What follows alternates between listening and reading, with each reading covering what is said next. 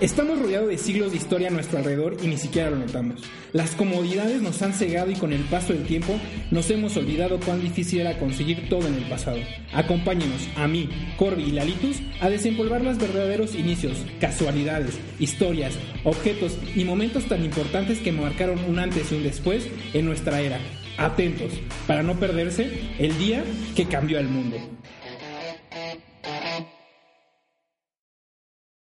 Bienvenidos al segundo episodio de El día que cambió el mundo. Aquí presentes tenemos a mi novia Vero.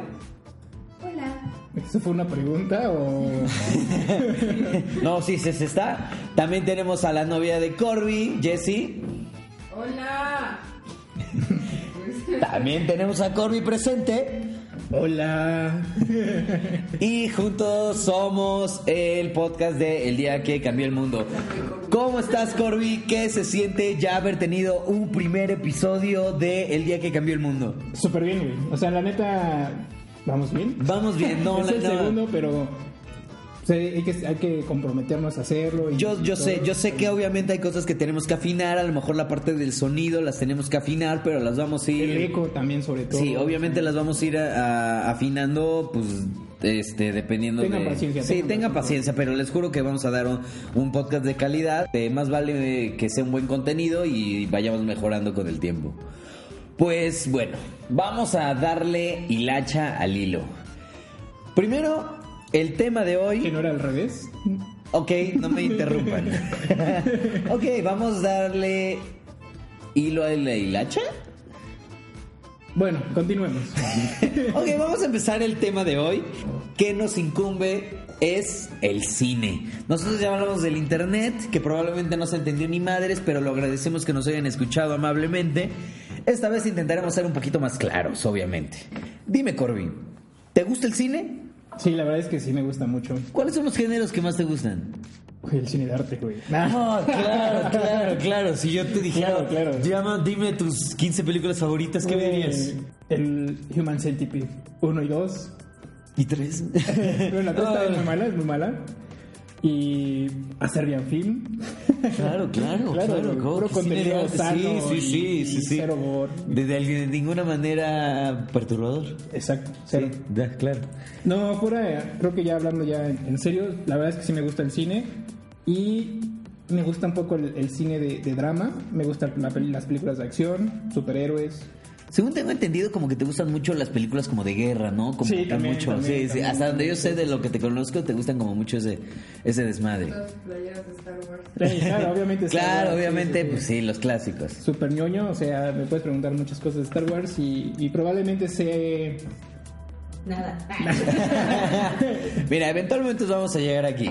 Vamos a hablar un poco de los antecedentes, ¿no? A ver, No. hablamos de los orígenes remotos. La historia del cine remota en la época de las cuevas, de las cavernas de Altamira en España, en donde las paredes se encontraban diversos dibujos que mostraban bueyes que datan de la Edad Media de piedra. Digo, ¿qué, qué chingas Sí, de diciendo? hecho, por ejemplo, yo, yo lo que sabía era que...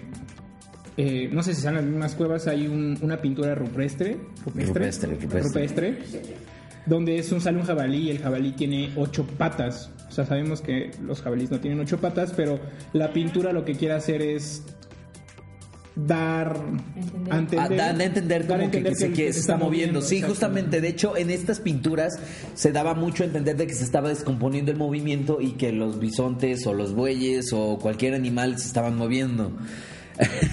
pues mira, para los años 96 antes de Cristo hubo un poeta llamado este Tito Lucrecio Caro este, que hizo una obra que se llamaba De Rerum Natura y se refería a la persistencia de las imágenes en la retina. Este, este fenómeno también eh, fue conocido, eh, digo, bueno, reconocido por Ptolomeo. En el Renacimiento italiano en los siglos XV y XVI empezaron a resolver parte de los problemas que planteaba la proyección de imágenes. La primera linterna mágica fue construida un siglo después por un alemán llamado Athanasius Kircher. La luz solar de este aparato fue sustituida por el matemático danés Tomás Walgerstein. Por- perdonen por favor mi pronunciación, definitivamente eh, no, no soy nativo de estos idiomas, entonces Pero lo voy a decir con el, los nativo, ¿no? Sí, lo, nati- lo nativo se nota, ¿no? Sí, sobre todo por el color. Sí, obviamente. Por la luz artificial y así como nació uno de los antecedentes remotos del cine, la linterna terrorífica. Que básicamente era una luz que proyectaba un dibujo, ¿eh? O sea, por eso se llama así, pero obviamente en esos tiempos pues significaba prácticamente magia, güey. Mira, Sí, es básicamente hacer figuras con las manos o algo así. ¿no? algo parecido, la neta sí, O sea, la neta la- sí. También en esa época creo que era lo más Divertido. divertido, sí. No mames, pues es que era, eso, o era, era eso, hacer hijos, güey. exacto, La güey. neta. Ah, sí, rico. O aventárselos a alguien. Sí, cara. claro, pero el, pro- el, proble- el problema el problema es que cuando ya tenías ¿no? 12 y decías, no mames, te la piensas, la neta. Pues miren, Bueno, también en esa época vivían hasta los 16, ¿no? Entonces, sí, sí, sí, ya era un señor maduro. Sí. Mira, pero el nacimiento del cine estaba reservado para el siglo XIX, centuria, en que las investigaciones y experimentos relacionados con la reproducción del movimiento y la proyección de imágenes se multiplicaron en forma profusa. Anthony Plateau investigó un disco giratorio que reflejaba las imágenes en un espejo llamado fenaquistocopio. Su sucesor fue el estroboscopio de Simon Ritter.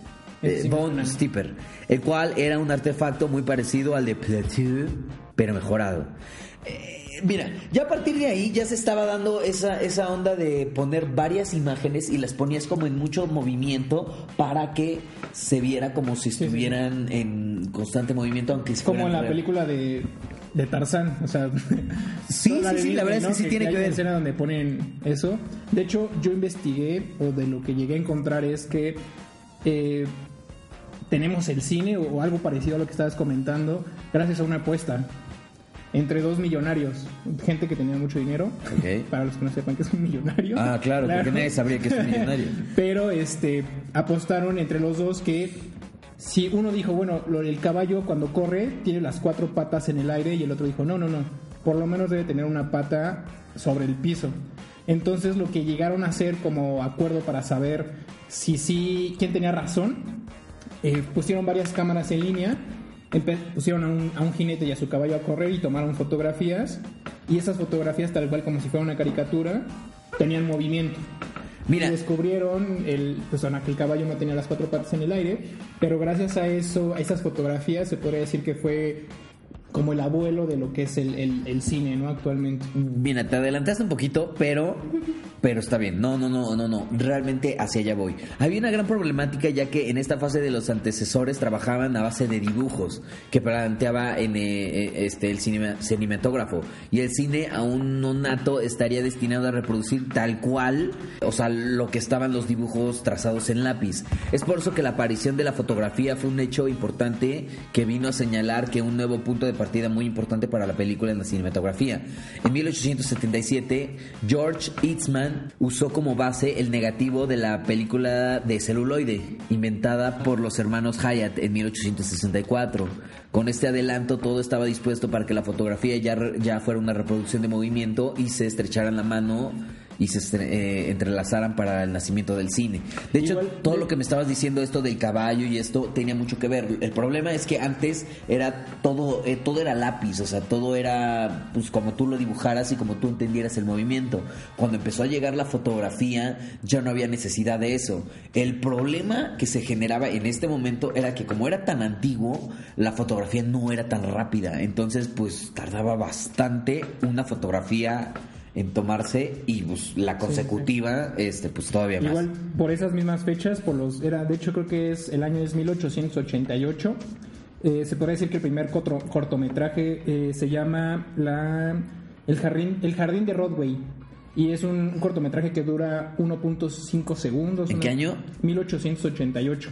Ok. De hecho fue antes de los hermanos Lumière. Lumière. Sí, sí, sí. Fueron más o menos creo que dos o tres años antes y dura un 1.5. Es fueron dos años, tres años antes que ellos.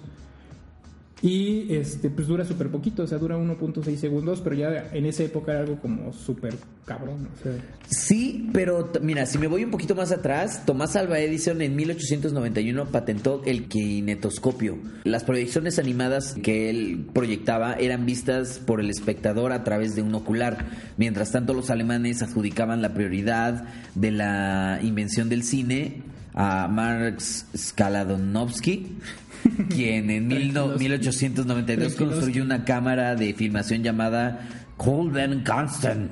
Y dos años más tarde construyó el bioscopio, este, una un aparato de proyección. Ya para este punto ya existía como esa idea de tener proyectada muchas imágenes en conjunto. O sea, yo sé que tú me estás hablando ya cuando ya existía el cine, pero yo te estoy hablando cuando todavía es- se estaba Desarrollando desarrollando un poquito esto. Mira, los verdaderos inventores fueron los hermanos Luis y Agustín Lumière.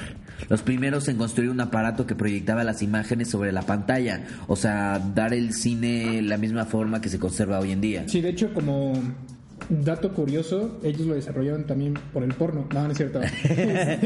Que esa es una cosa que tenemos que tocar en otro podcast. En 1895, el primer, eh, la primera película que ellos hicieron fue La llegada del tren. Y tal cual lo que era, era reflejaba pues, cómo llegaba un tren. No, y está cabrón porque la gente estaba tan Sí, poco acostumbrada a eso pendejo. que cuando llegó la gente y de repente vio eso, la gente se espantó sí, y gritó y salió corriendo porque Las de- tías, no es cosas No manches, es que imagínate tú en una época donde realmente no sabes nada de, de nada y de repente ves en una pantalla que un tren se acerca.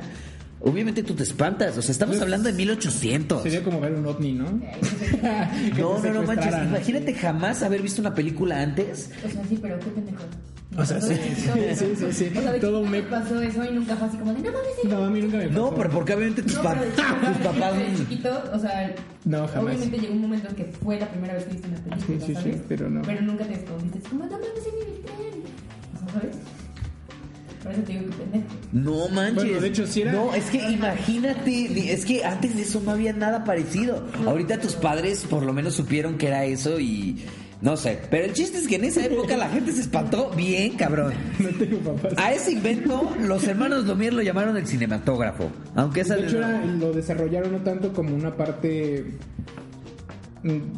Pues era como más como un desarrollo tecnológico, más que para distraer a las personas. Lo hicieron más como por la ciencia que por otra cosa. Y por eso su película, bueno, su primera película era La llegada del tren. Y de hecho creo que hay otras dos películas donde la película es de un bebé que está comiendo y un que- gente que está saliendo del trabajo. De hecho, bueno, sí, se- tipo- hasta donde yo entiendo, los hermanos Lumière hicieron como 10 películas, pero duraban como minuto y medio, dos Sí, eran minutos, o sea, eran súper cortas, y la verdad es que no apostaban a que este tipo de pues, ex- Entretenimiento. ex- entretenimiento o expresión durara. Entonces, pues, Como ellos, la ¿no? primera, la, la prim- la primera función Bueno, realmente sí. solo tuvo 35 espectadores, o sea, nosotros obviamente sabemos Creo que esto fue un acto muy importante. No. Esperaría que no. Pero, pero sí, básicamente él, él pensó que, bueno, los hermanos Lumière pensaron que esto era una moda pasajera y que no iba a tener ningún, pues ningún éxito, sinceramente. Cuán errados estaban ellos, ¿verdad? Mira, para 1879 ya existía una cosa que se llama el cinerama. Este, en Pero esta... ya regresamos, ¿no? Porque estábamos en 1895. Ay, bueno, a ver. Sí, sí, sí, porque si no vamos a estar viajando en el tiempo. A ver, y- la primera exhibición pública fue el 23 de abril de 1900, eh, 1896 en un music hall de Broadway. Broadway. Un, un año más tarde, en la misma Francia que había visto nacer el invento de los Lumière, el genial Raoul Grimiol Sanson patentaba el cine. Güey, qué buen francés, ¿eh? No manches, no manches. El cinero, cinero, cineorama. Primer sistema de pantalla circular con los espectadores en el centro. Otro hecho poco conocido de los primeros tiempos del cine, además de aquella especie de cinerama primitivo de los Raymond Sanson, este, fue que se buscó este, con mucha impaciencia unir la imagen con la palabra, o sea, ya hacer las cosas como sonoras. Este, y, y hubo obviamente resultados notables para la época, pero sinceramente fue muchos, muchos años después hasta que se consiguió juntar la, o sea, la voz, o sea, que se volviera un cine sonoro con ya la imagen. Fue bastante, bastante después. Mira, los pioneros, los pioneros galos, Como los perros. como los perros. Culazos. No. No, no, no. Mira, eh, eh, hablando ya del producto de fantasía, este fue otro francés que se llamaba Georges eh, Méliès. En 1897, Méliès construyó un Montreux-sur-Bourg. Perdonen por mi francés. En los alrededores de París, un teatro de filmación. Básicamente ya se empezaba a hacer ya este pedo porque ya sabían que iba a ser grande. O sea, como que ya vieron un poquito de esto no va a pasar de moda, esto le gusta a la gente y esto va a pasar y va a pasar en grande. De él nacieron nada más menos que unas 5.000 películas. Iban desde el documental hasta lo que hoy llamamos ciencia ficción.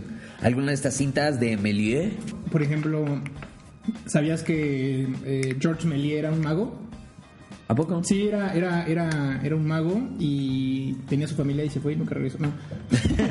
Este, Sí, sí, fue por cigarros No, y fuera, nunca fuera de coto y, y era mago y, y sí tuvo muchas aportaciones. De hecho, creo que su película más famosa es Viaja a la Luna, de 1902. Creo que todos hemos visto eh, una escena donde sale como una... Una luna con una madre, con una madre enterrada, ¿no? Sí, un sí. cohete, o sea, súper extraño por no decir otra cosa. Sí, pero está muy rara, la está como muy rara. la de Avengers, ¿no? O sea, algo bien cabrón.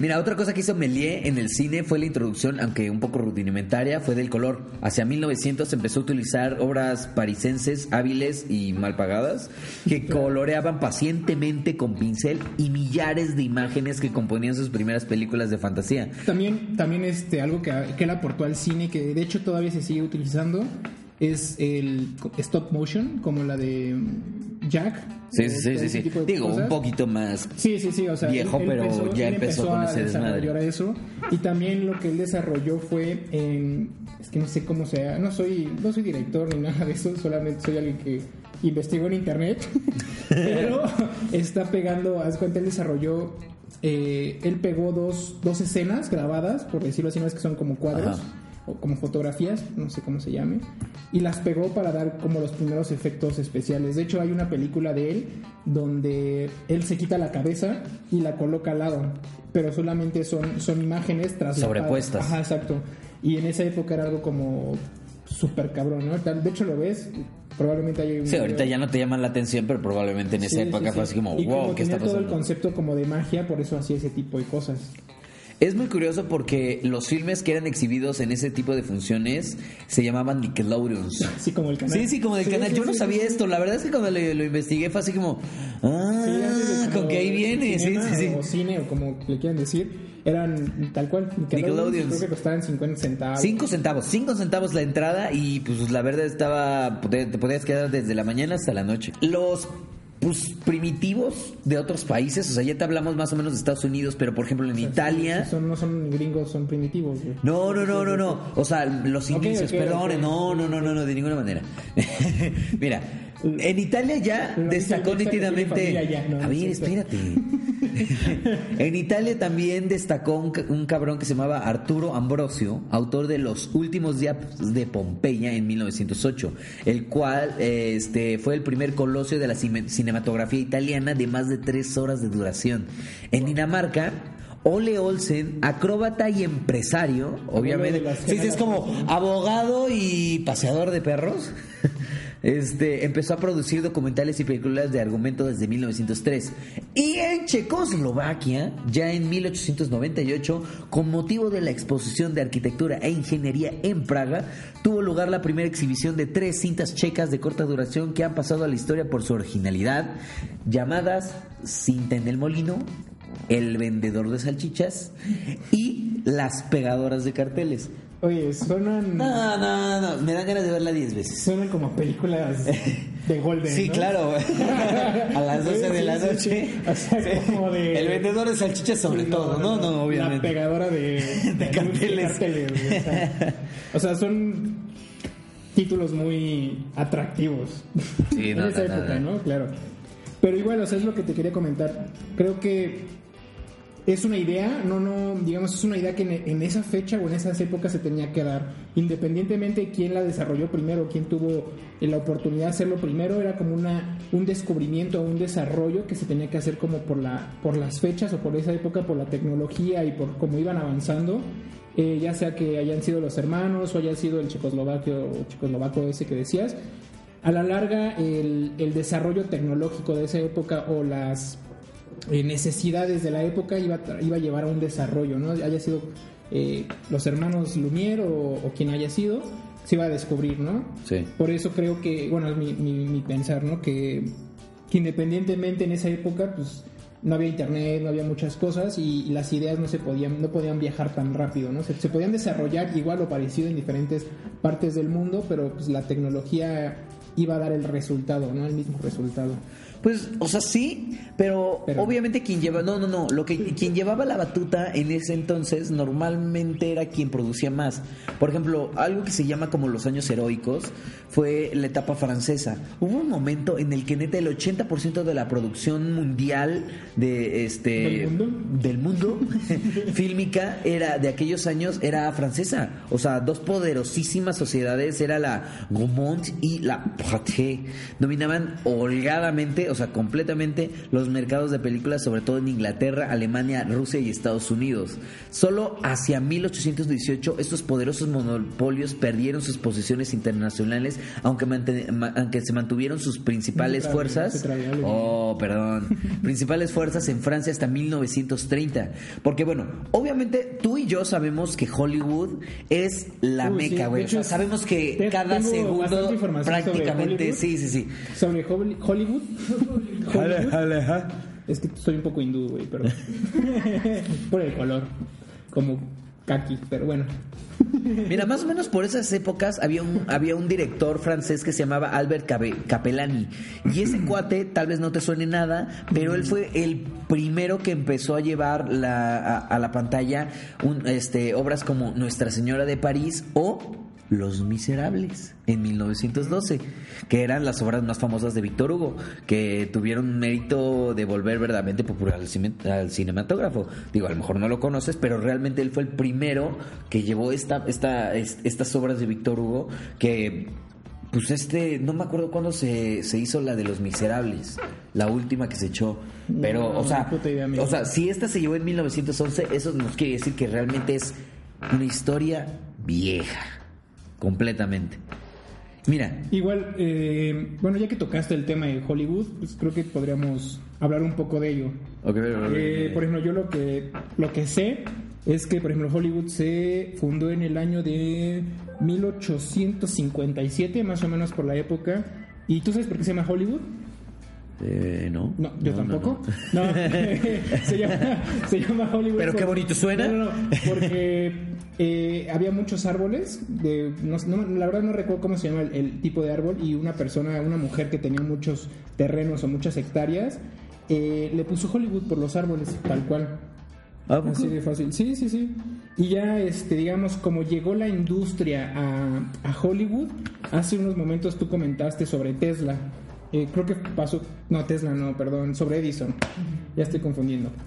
Eh, sobre Edison, tal vez pasó como muy rápido esa parte de Edison, pero es un- un- una persona que realmente impulsó al cine, por lo menos en Hollywood. Eh, ¿Sabes por qué? No, no tengo ni la menor idea, por favor, ilústrame. Claro, claro, yo siempre. Eh, porque él desarrolló el gineloscopio, ginetelescopio, ¿cómo dijiste? ¿Qué? El. vale. ¿El sutropio? No, no, no, la, la cámara que habías dicho, gineletoscopio. mm. Bueno, él desarrolló una, una cámara. Tiene un nombre raro. O sea, si ustedes se acuerdan y, y solo lo escucharon una vez, se ganaron mi ¿El bioscopio? no, no, no. Bueno, se él desarrolló una cámara. Kinetoscopio. Ese, kinetoscopio.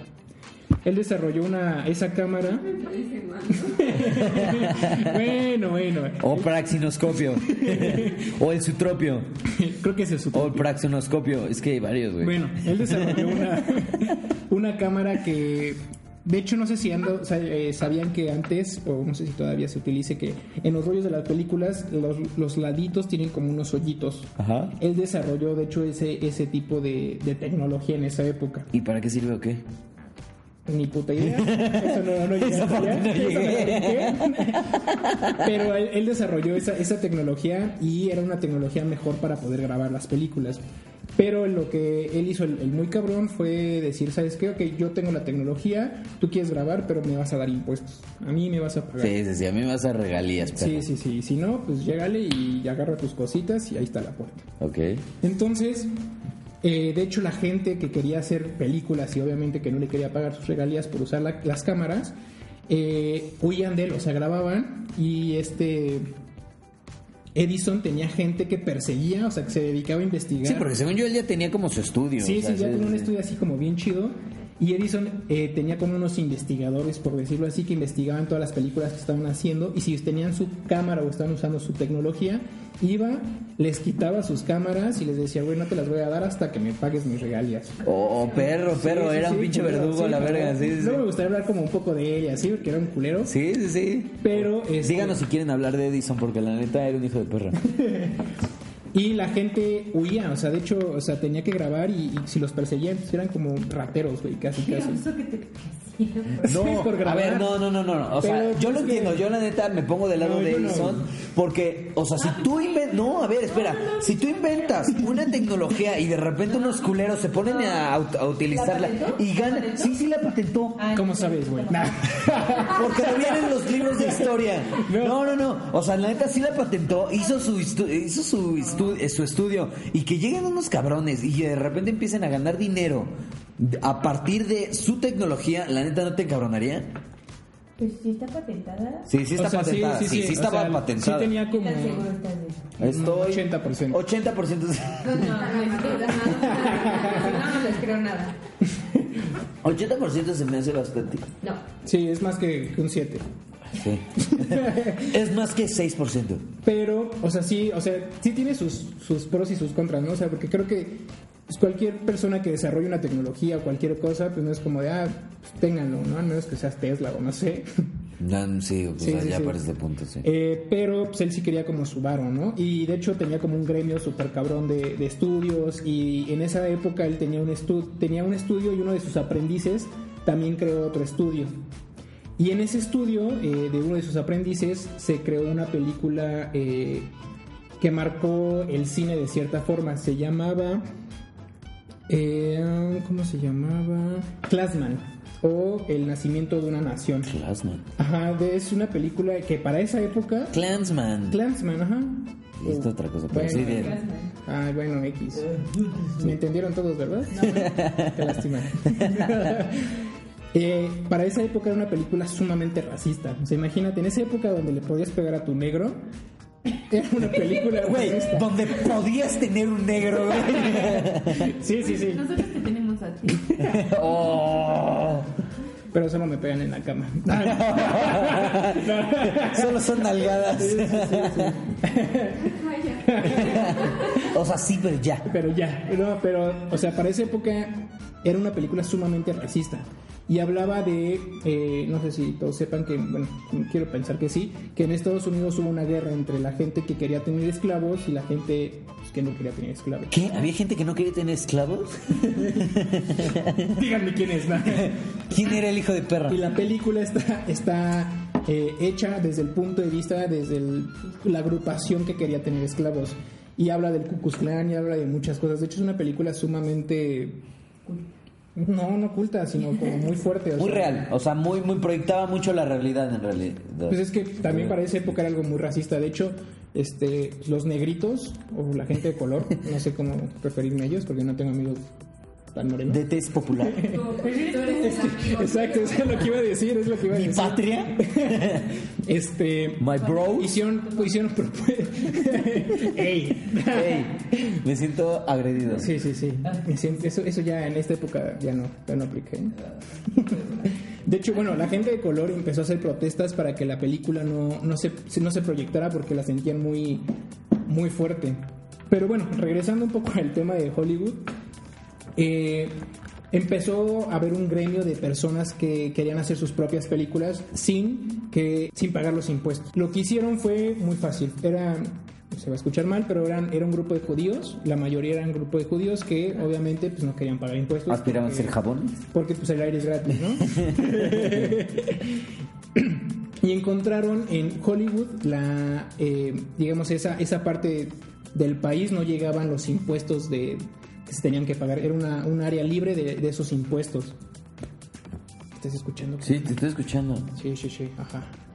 Bueno, espero que ustedes sí. Yo te estoy escuchando. Eh, era una, un área libre de impuestos y encontraron además, eh, lo chistoso es que está cerca de México, o relativamente cerca de México. Entonces, si, si mandaban a las personas que los perseguían, podían huir y escapar a México. ¿Neta? Sí, sí, sí. O sea, también era como importante, sí, sí, sí.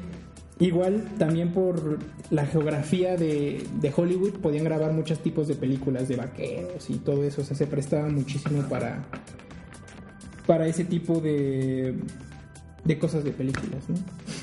Menos mal, menos mal. Pues me da mucho gusto, Julio. Igual, este... Digo, ya te adelantaste a todo lo que iba a contar, pero me, me alegra que ya, ya, ya te adelantaste. Yo apenas iba a hablar del cine sonoro. Pero, pues, pues para finales de la década de los 20 ya, ya había sonido. Fin. Sí, digamos, en esa parte de- del país los impuestos de, de Edison pues no llegaban y podían hacer muchísimas más cosas. Y ya, este, digamos, eh, los empezaron a tener, a crear ya las... eh, ¿Cómo se llaman las...? Se me fue. Las que, las películas. No, no, los estudios. Los Los estudios ya como más conocidos como eh, Warner Brothers y Fox Warner Bros. y Subway, ¿no? Claro, claro, claro. Sí, pero todo fue a raíz de, de- de Edison. O sea, tenemos Hollywood gracias a Edison. La verdad es que Edison hizo un avance muy, muy grande. La verdad es que gran parte de lo que es culero, Hollywood. pero gracias a él tenemos lo que es Hollywood. Eso es verdad, la neta. Y ya eh, a raíz de que se empezaron a establecer estos estudios, ya tenían una cosa que se llamaba como All Star, como ya tenían desarrollaban Las estrellas, ¿no? Ajá, como sí. esos ya Como Televisa, ¿no? Como que eran como guapitos, pero como que ya eran No, era como, reconocidos. como Televisa hace unos años o TV Azteca que yo tengo a mis actores, pero nada más trabajan para mí. No Sí, sí, sí, ya cierta exclusividad, ya eran reconocidos, ya, ya, se los, ya los ubicaban en las calles, ya había ese tipo de cuestiones. Sí, sí, sí. Pues mira, yo lo que te puedo hablar ahorita, ya que hablaste de todo esto, es de los cines. O sea, del tipo de cines que había Date, date. o sea, ya más, hablando un poquito más actual. Podemos partir a- este, de Walt Disney, que fue un innovador completamente. Este, los dibujos animados era algo que no estaba en el, cole- o sea, en el imaginario colectivo y él lo innovó a partir de, obviamente, negrear a un chingo de banda diciéndoles, este, necesito, este, ¿cuántos este, fotogramas se necesitan para hacer el movimiento? Ah, pues necesito 160 dibujos por segundo. Y contrató un chingo de gente para que hiciera eso. Entonces salió Blancanieves, güey, salió Popeye, salió El Pájaro Loco, salieron ¿A poco este Mickey. de- Güey, El Pájaro es- Loco es de Güey, los tres cerditos, güey, no Ah, manches. Güey, claro, esa, Güey, esa- güey, claro, esas madres son viejísimas, Los viejísimas. cuentos de ayer y hoy, si nunca los vieron, eran muy buenos. La verdad, yo me acuerdo que los veía en el 5 en las mañanas y salían. No, y a ti te tocó ya adelantado, o sea, Ya ya... Sí, claro. Por ejemplo, también te puedo hablar de... ¿De qué te puedo hablar? Del cine latinoamericano. A ver, sí, de eso yo no. Pues mira, en Brasil ya en 1952 consiguió el primer éxito mundial para su cinematografía con el O Canjegaceiro de Lima Berrero, el que fue eh, repetido en 1962 al obtener el Gran Premio de Cannes, eh, el pagador de promesas de Anselmo Duarte. Indudablemente que... ¿Duarte? No Oh, ay, ay, ay. que el cine brasileño es el más importante de América Latina, eh, el que más empuje y con las características más propias. Eh, últimamente los jóvenes realizadores han creado un estilo de cine en- encuesta a partir del cual se ha desarrollado eh, el más sorprendente cine de largometraje, tanto por su temática como por sus cualidades estéticas.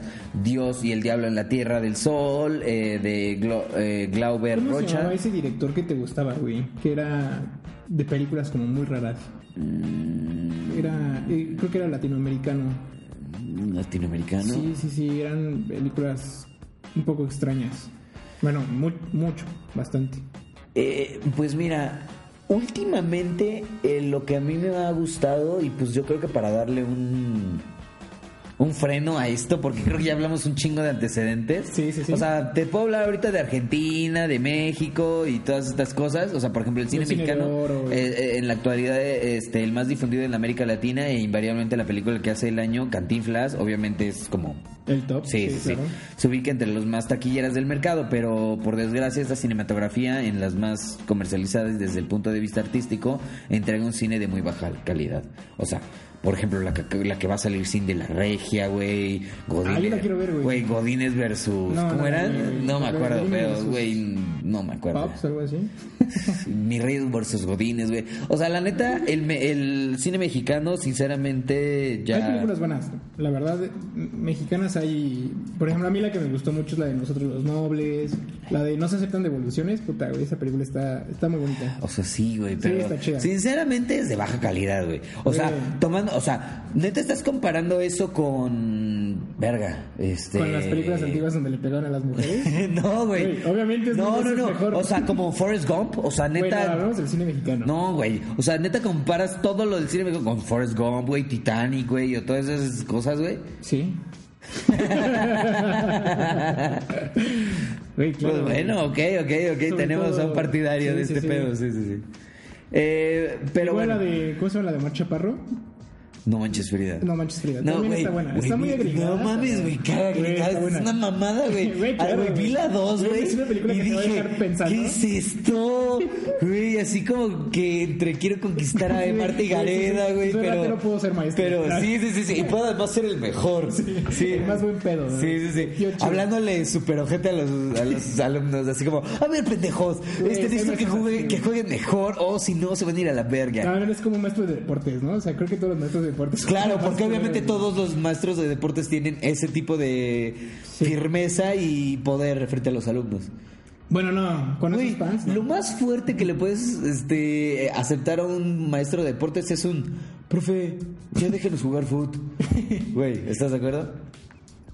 No, creo que lo más cruel que te podían hacer era como cuando te ponían a marchar y se te olvidaba el uniforme de gala. Se te, güey. se te olvidaba hacer sí, el, el número 3. Sí, Uno arriba, sí. dos en medio, tres abajo y se te olvidaba y dices, "Güey, estás es bien un pendejo, güey, o te desmayabas, güey. Eso, eso era lo peor que podías hacer, güey, cuando te tocaban marchar, güey. Sí. Pues bueno. Yo tengo una historia de, no mía, o sea, de, de Ya, alguien. va, va, a ver, para empezar, vamos a darle un paro a este a Yo los antecedentes. los Creo que ya hablamos. A ver, ¿quieres hablar de los Óscares? ¿O quieres ya hablar más o menos Sí, de, lo tiempo, que consideramos cine tiempo. ahorita? Ok, a ver, háblame, háblame de los Óscares, por favor. ¿Sabes por qué se llaman los Óscares? Pues por alguien llamado Óscar. Sí, güey. No, no es cierto. bueno, algo parecido.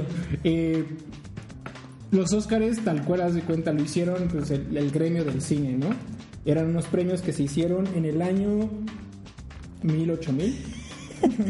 Oye, qué, qué, qué, qué exactitud, sobre todo me, me encanta la veracidad. No, no, fue en el año de 1929.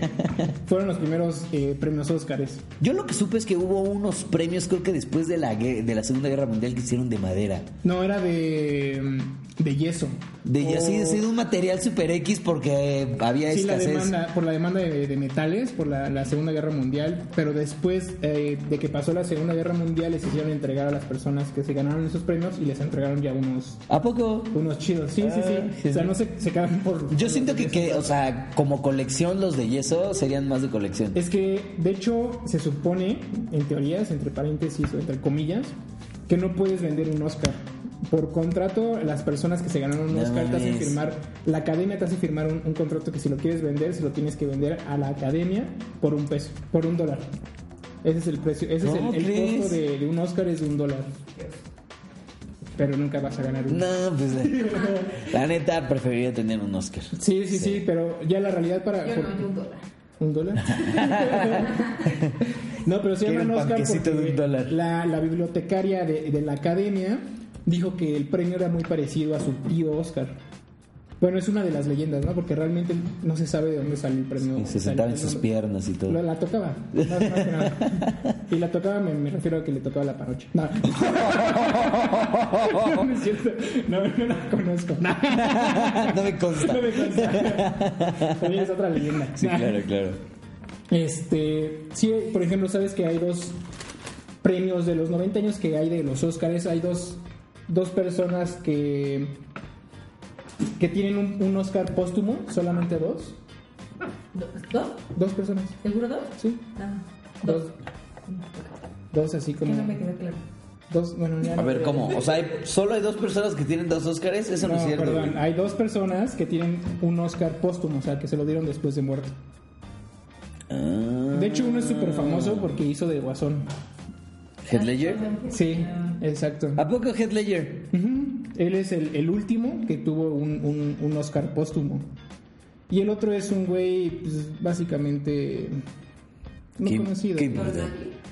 No, seguro que tiene un Oscar, obviamente no es un don nadie. De hecho, se llama Peter, bueno, se llama Peter Fisher. Peter Lange. No, Peter Fisher. Es uno de los- es el- él fue el primero en, en tener un, un Oscar ¿En verdad se póstumo. Sabe? No, no, no. Y también los primeros premios Oscar se hicieron en un hotel. Y podía entrar cualquier persona y te costaba 5 dólares. Y de hecho no es como no era no es como antes, o sea, como ahorita, ¿no? Que, que es como sumamente secreto quién va a ganar un Oscar. De hecho, en los primeros premios Ay, ya no sabían- O sea, no es tan secreto, o sea, como o sea, que ya te das tinta Bueno, de sí, como o sea, quién te va a das como ganar. una pinta, pero en esa en los primeros premios Oscar los ganadores ya sabían que iban a ganar tres meses antes.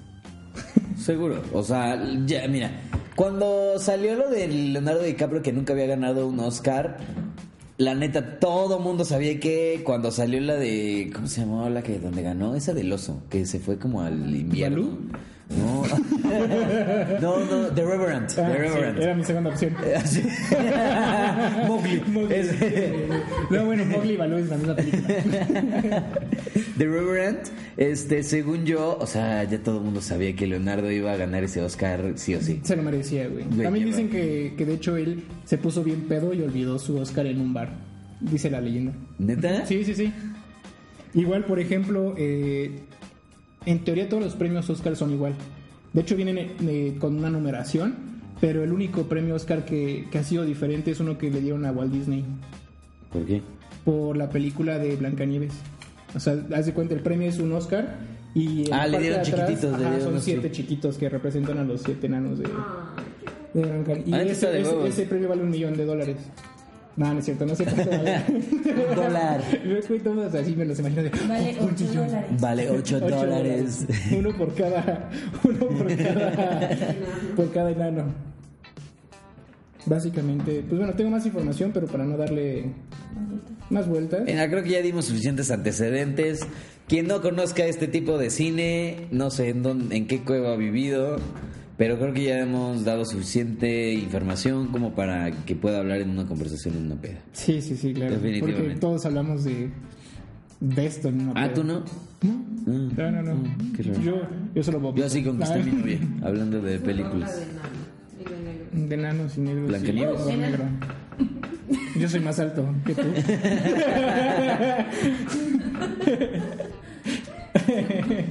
Ok, dan- dándole corte a esto, podemos pasar al siguiente tema.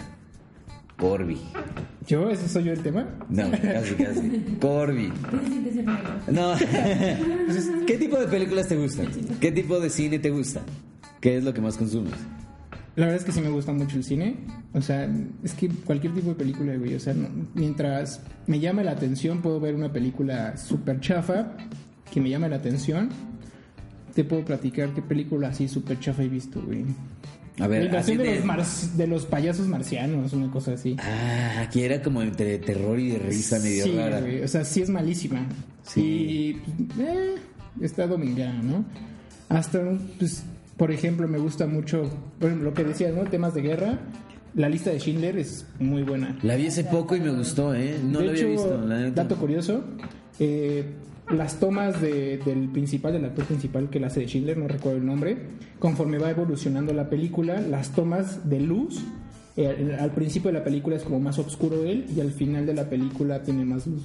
Más como, sí, como más colorcillo. Sí, o sea, es en blanco y negro, pero la- el, el- el- el tono cambia bastante por conforme va evolucionando la película. Yo no soy mucho de fijarme en las, este, o sea, la sonoridad, la banda sonora, pero justamente de la lista de Schindler me gusta mucho. Esa, ese vi- violoncito de...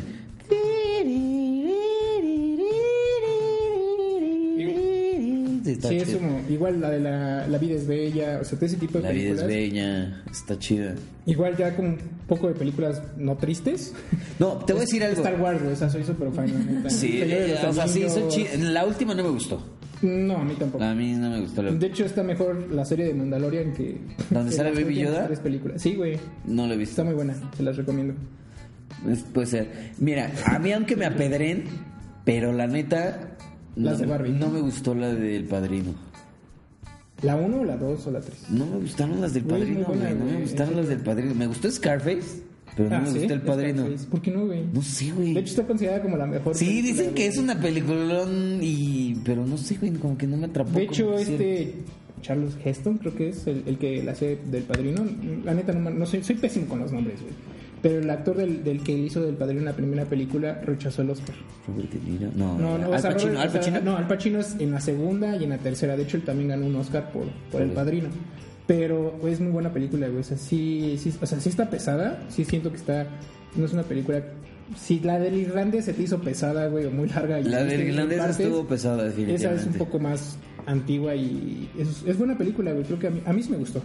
O sea, no es por mame, pero creo que es sí. muy buena. Pero igual, Si pudieras decir cuál es tu película favorita en el momento, en el momento, ahorita, ahorita, en caliente. Star Wars. Está igual. Me gusta mucho la 3, Ok. La venganza de los Sith. o sea, ¿qué pregunta? o sea, y aparte es más ñoña que yo. ¿No? ¿No eres más ñoña? Sí, sabemos que sí. no, o sea, ahorita... Ay, no sé, güey. El Señor de los Anillos. No sé, güey, soy muy ñoño. La neta sí soy súper ñoño, güey. Sí, sí lo Creo que, güey, por ejemplo, de las bandas sonoras, güey, Jurassic Park, o sea, Ah, está E.T., güey, Sí, también. están chidos esos. Pero entonces te gusta como cine un poquito más clásico, porque técnicamente eso no es de tu época, güey. Gracias, güey. No, no, la neta, eso es cine un poquito más viejo. O sea, tú naciste Es que en el digo, 90, o sea, sí, pero. sí me gusta de todo, güey. O sea, como más eso- actual, güey, pues no sé, güey, qué película actual me ha gustado mucho. La de Son como niños. Claro, comparable con E.T. completamente. Y Jurassic Park igual. Sí, La de sí, no sí. se aceptan devoluciones, güey. No, ¿saben cuál? Fuera de Coto sí me gustó mucho. La de tus pujidos nos cacharon. No, no. La de mi, mi amigo Enzo, Enzo, mi amigo Enzo. Mi amigo. La neta Enzo. sí lloré. Ah, salió hace Al poco, final, sí, sí, sí. Sí, fue así de en el cora de, güey, Yo. mis perritos, güey.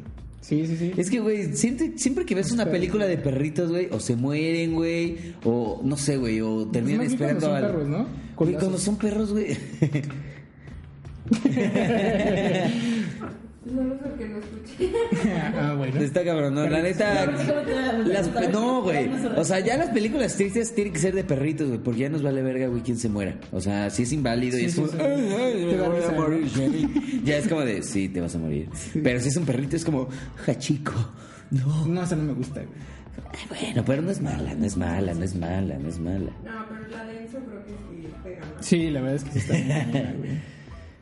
A ver, tú, Vero, ¿qué película te gusta ahorita mucho? Así como que digas, este es mi favo. Ah, es que esa siempre me ha gustado la de como si fuera la primera vez. ¿Por qué te gusta esa?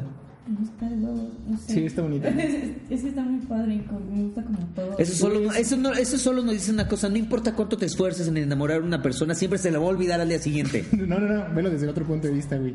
Es la mujer perfecta, güey. No importa cuánto la cagues, se le va a olvidar al otro día.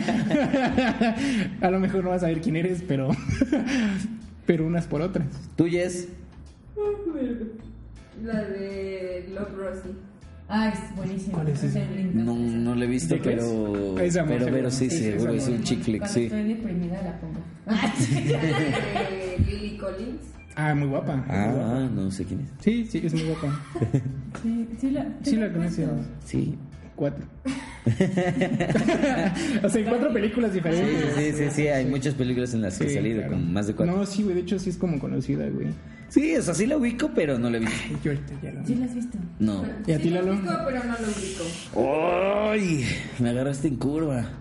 Este, híjole, mira, sí me gusta el cine, pero siento que no tanto. O sea, estoy tratando de pensar como qué película me gusta mucho. La de Mr. Nobody me gusta Uy, mucho. también, güey. O la del origen mucho. también. El origen también me gusta mucho. Memento, ¿nunca han visto Memento? Sí. Está, oh, uh, ¿Sabes cuál me gusta muchísimo? Ya sé que, no sé, a mucha gente no... O sea, sí le gusta, pero nunca sería la favorita de nadie. Hombre en llamas. Uh, también. Me buena. gusta mucho De Hombre hecho, en yo cuando la llamas. veo me da miedo salir a la calle de. Güey, parece más Bagdad, güey, que la Ciudad de México, esa madre. Es la ciudad de... Güey, te juro, la primera vez que la vi es como... Crazy. Güey, lo único irreal en esa película es que es un negro en México. Sí.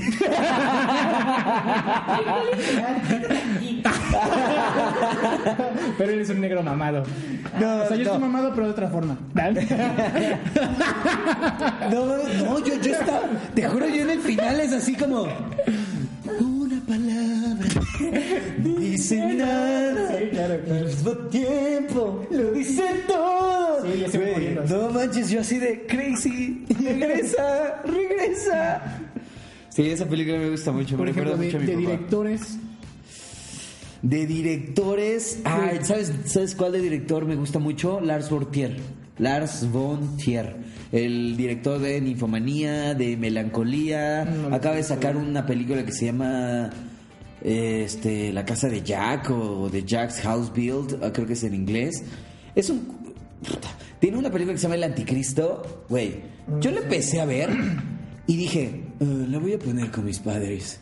Güey, los primeros dos minutos son dos personas cogiendo, güey, explícitamente. Así nace, nace de un acercamiento de un pene y una vagina así. así. Sé, no hay video ahorita, pero se lo pueden imaginar. Y tu mamá abrazándote y diciéndote, así te hicimos, hijo. Güey, yo, yo, yo le di, yo así de, no mames, ¿qué estoy viendo con mis padres? O sea, la, la neta, la temática era súper triste porque después eh, se supone que tienen un hijo y se sube como a un balcón, güey, y está nevando y se tira del balcón, güey, y se muere. No, una cosa tremendamente horrible. Y además es William Dafoe, güey, el duende verde. Oh. El duende verde así, bombeando a una señora. Y yo, no mames, ¿qué Es que lo puse? que no sabes es que era la tía May. Curiosamente, Lars von Trier utiliza a esa misma actriz para el anticristo y para Ninfomanía. La chava que sale en Ninfomanía. Ninfomanía sí la vi, bueno, creo que sí sé cuál es, sí es una película bastante fuerte. Es fuerte, no, Sí, no, no. sí, sí. Pero está muy padre porque yo, mire, yo la vi, de hecho creo que la vi como dos o tres veces, la uno y la dos, y la vi con un amigo que estaba estudiando psicología y me acuerdo que para cuando acabó la película mm, le dije, oye, pues ¿qué pensaste de la película? Y lo que, la interpretación que él me dijo, me gustó mucho porque él dijo, este, de lo que he estado estudiando y de lo que he estado viendo, veo mucho eh, el, ¿cómo se llama? Lo opuesto a ¿Complejo de Edipo. Lo opuesto, lo, lo ¿El complejo de Electra? de Electra. Entonces te das cuenta que la chava tiene complejo de Electra y entonces por eso está buscando diferentes personalidades. Una persona agresiva, una persona con, este, convaleciente, una persona sentimental, este, y al final termina diciendo es que no siento nada, gusta porque no, no.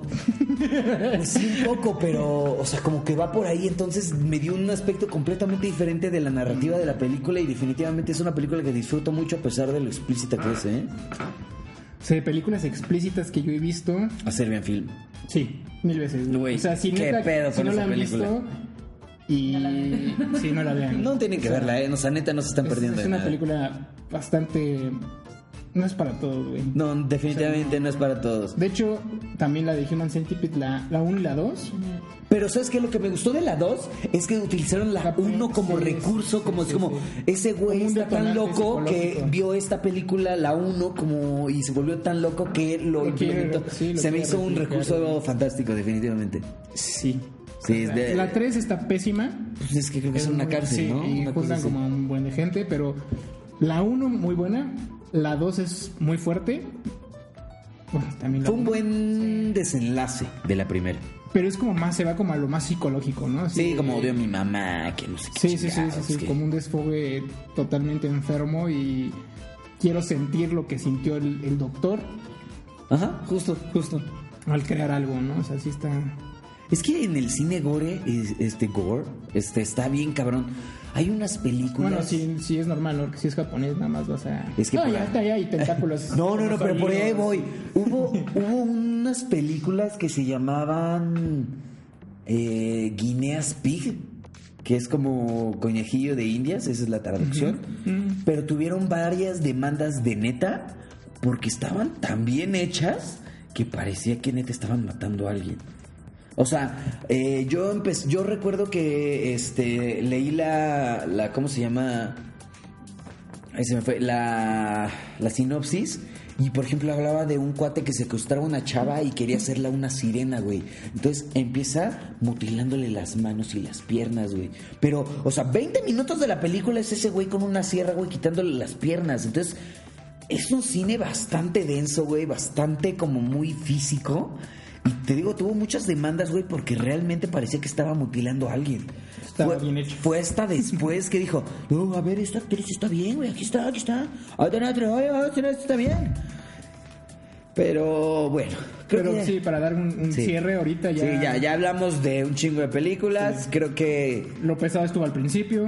Y creo que ya hablamos más o menos de qué nos gusta y qué conocemos. Si les gustaría una segunda parte o les gustaría Que conocer habláramos un poco más sobre lo que nos gusta, no nos gusta y, y películas que hemos visto que, que nos o recomienden. quieren que conocer otro tipo de películas, Sí, este, por favor, comenten abajo, Compartan. compartan ver. Como a su mucho. hermana. No van a compartir si dices eso. Este, No sabemos. Por favor, Nadie este, si les gustó, si les gusta la dinámica, si creen que podemos mejorar algo, no duden en decirnos en los comentarios. Esto estamos aprendiendo y queremos mejorar para darles el mejor producto posible. Eh, Igual espero que la información que dimos, por lo menos, no es información necesaria, pero es interesante. Y al menos nos informamos de algo, ¿no? Entonces ya tienen para una plática de, de alguna manera. Pues bueno, cerremos el tema. Les damos las gracias. Por favor, síganme en Instagram como Lalitus93. El Corby, ¿quieres dar tus redes? Eh, claro, claro. Mis redes son, bueno, Instagram. Estoy como, ahora sí lo voy a decir bien, porque creo que en el pasado... Deletréalo porque está muy raro. Pues mi apellido. es Ger Corbis. Es E G-E-R-C-O-R. B, grande, Y, S. ¿Ok? ¿Alguien, ¿Alguien más quiere dar sus redes? Sociales. ¿Sociales? No, nadie quiere. Nadie quiere. Arroba Subway. Este programa fue patrocinado por Epura. No es cierto. No. Epura promoción. No, tampoco. Nah, no es cierto. Le queremos dar las gracias otra vez por otro episodio y nos vemos la próxima semana con más contenido del que es súper interesante. Cuídense y que tengan muy buenos días, tardes o noches o la hora que escuchen este programa. Hasta luego.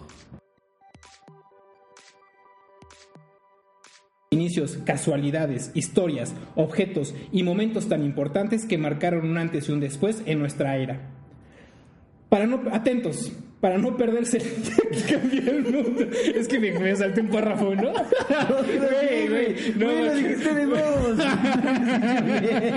Güey, es que leí, en vez de leer atentos, No no, no, Solo era atentos. es que leí en la era, para no perderse. y dije, puta madre. A ver, otra vez. Otra vez. Güey, pero es, ¿se Tú dale, tú dale, yo ahorita lo corto.